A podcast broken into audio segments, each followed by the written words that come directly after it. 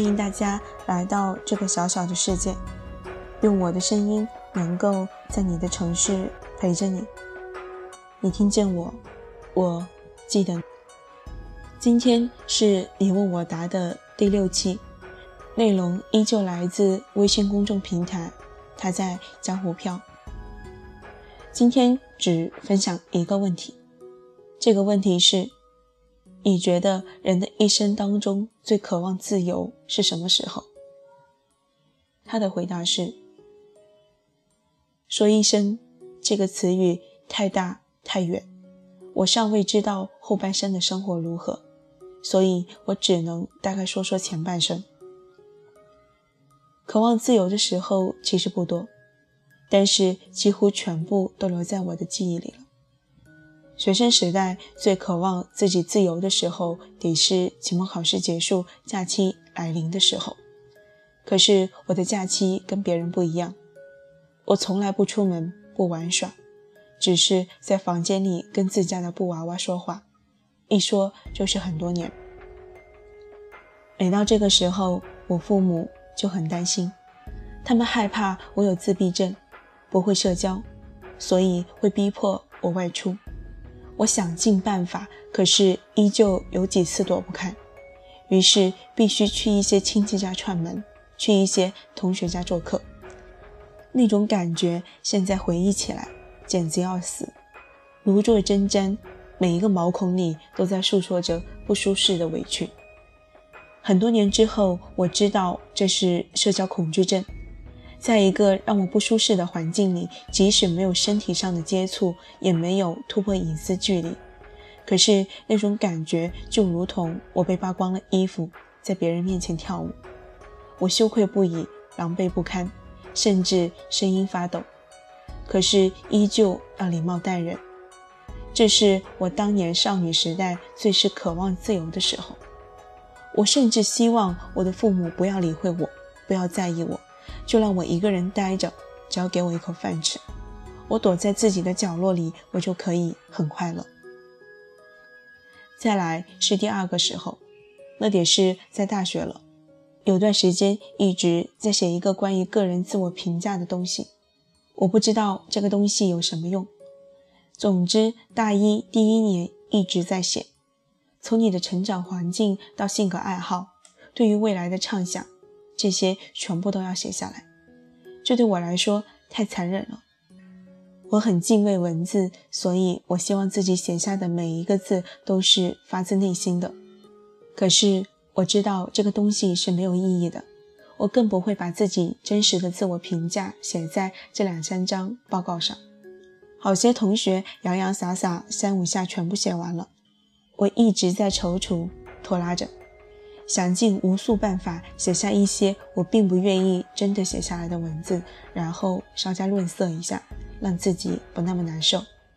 我自知这是无法躲避的，我只有写下一个面具式的自我评价，我才可以保护那个真实的自己不被别人发现。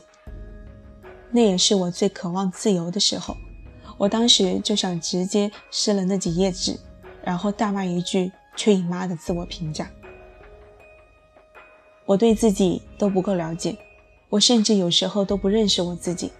凭什么你们这些学院的老师，你们这些外人要强迫我告知你我是一个怎样的人？凭什么？你有什么资格？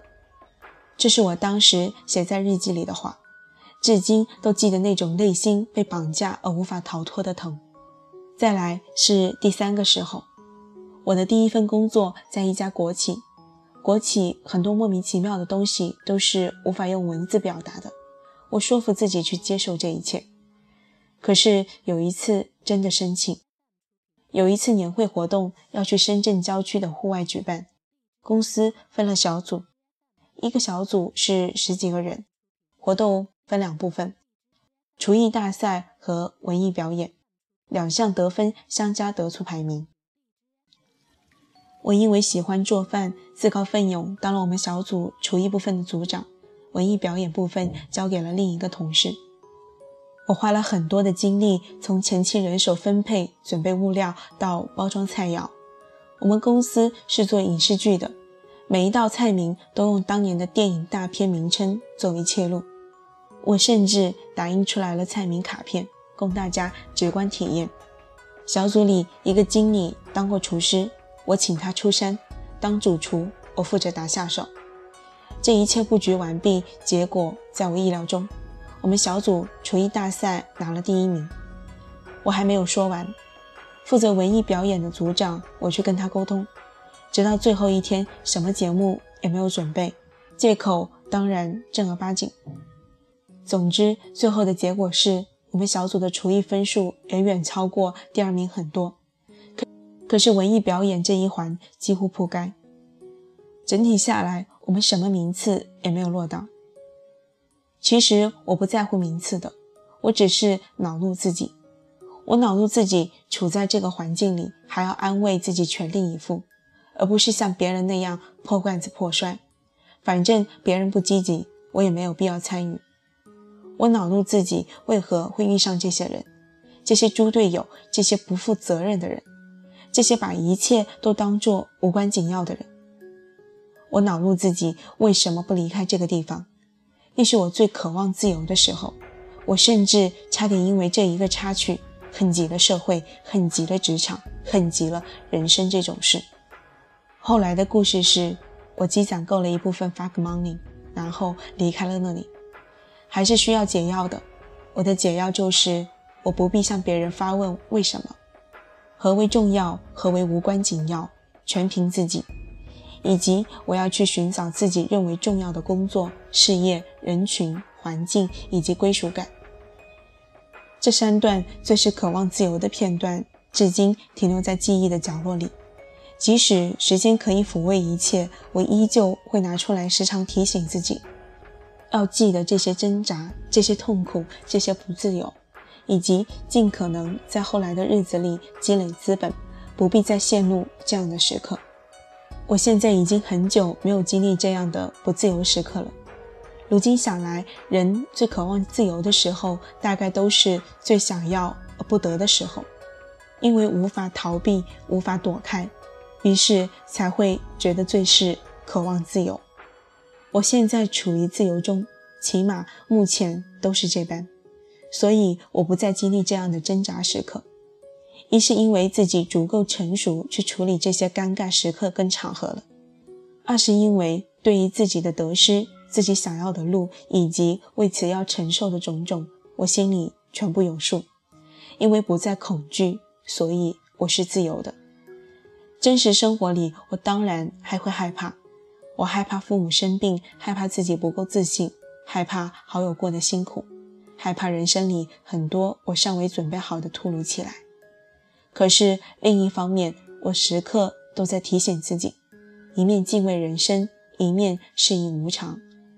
无常这个词语让我得到了解脱，是很大的解脱。写到这里，我想起很爱的一首歌，Beyond 乐队的《光辉岁月》。可否不分肤色的界限？愿这土地里不分你我高低，缤纷色彩显出的美丽，是因为它没有分开每种色彩。每一次听到这一句，总是难免触动几分。于我而言，所谓自由，是因为你我彼此不因为任何一个标签而被区别对待，以及正是因为每个人具体人生的多样，才构成了这个世界的美妙之处。如果每一个人都活得如同从流水线样板间出来，那得是多无聊啊！好了，今天的你问我答就分享到这里，希望这些回答能够对大家有所作用。在这里，我发表一下我自己的意见。其实，在现实生活中，没有能能够得到全部的自由，因为你我都生活在有规则的社会里。你不能脱离社会而活，所以你无法脱离规则。我们所谓的自由，都是处在规则之中的，所以我们觉得自由是自己给自己的自由的感觉。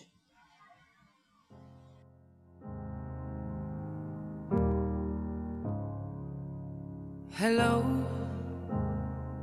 it's me.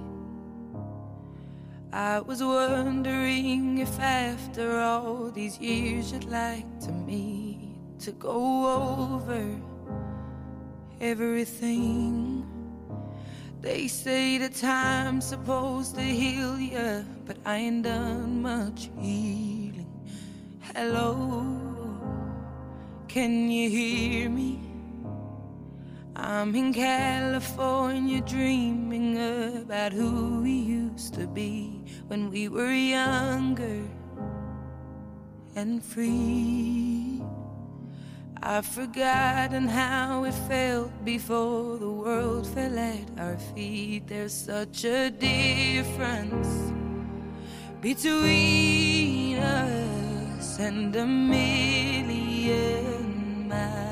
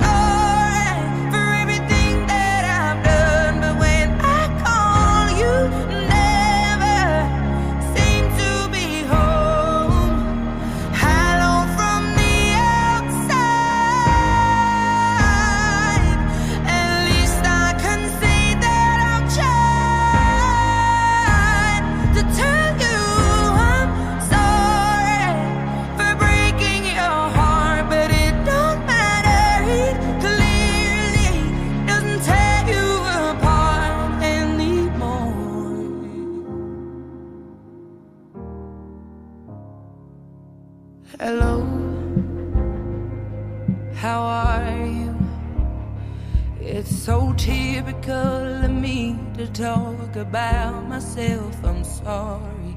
I hope that you will. Did you ever make it out of that town where nothing ever happened? It's no secret that the both of us are running.